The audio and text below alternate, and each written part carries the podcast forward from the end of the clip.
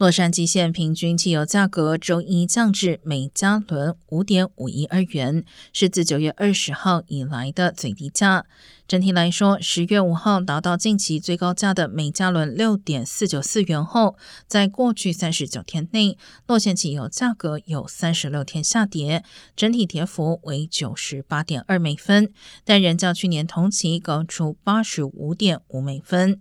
呈现油价呈现类似趋势，目前价价格为九月十九号以来最低的每加仑五点四零四元，较一年前仍高出七十七点七美分。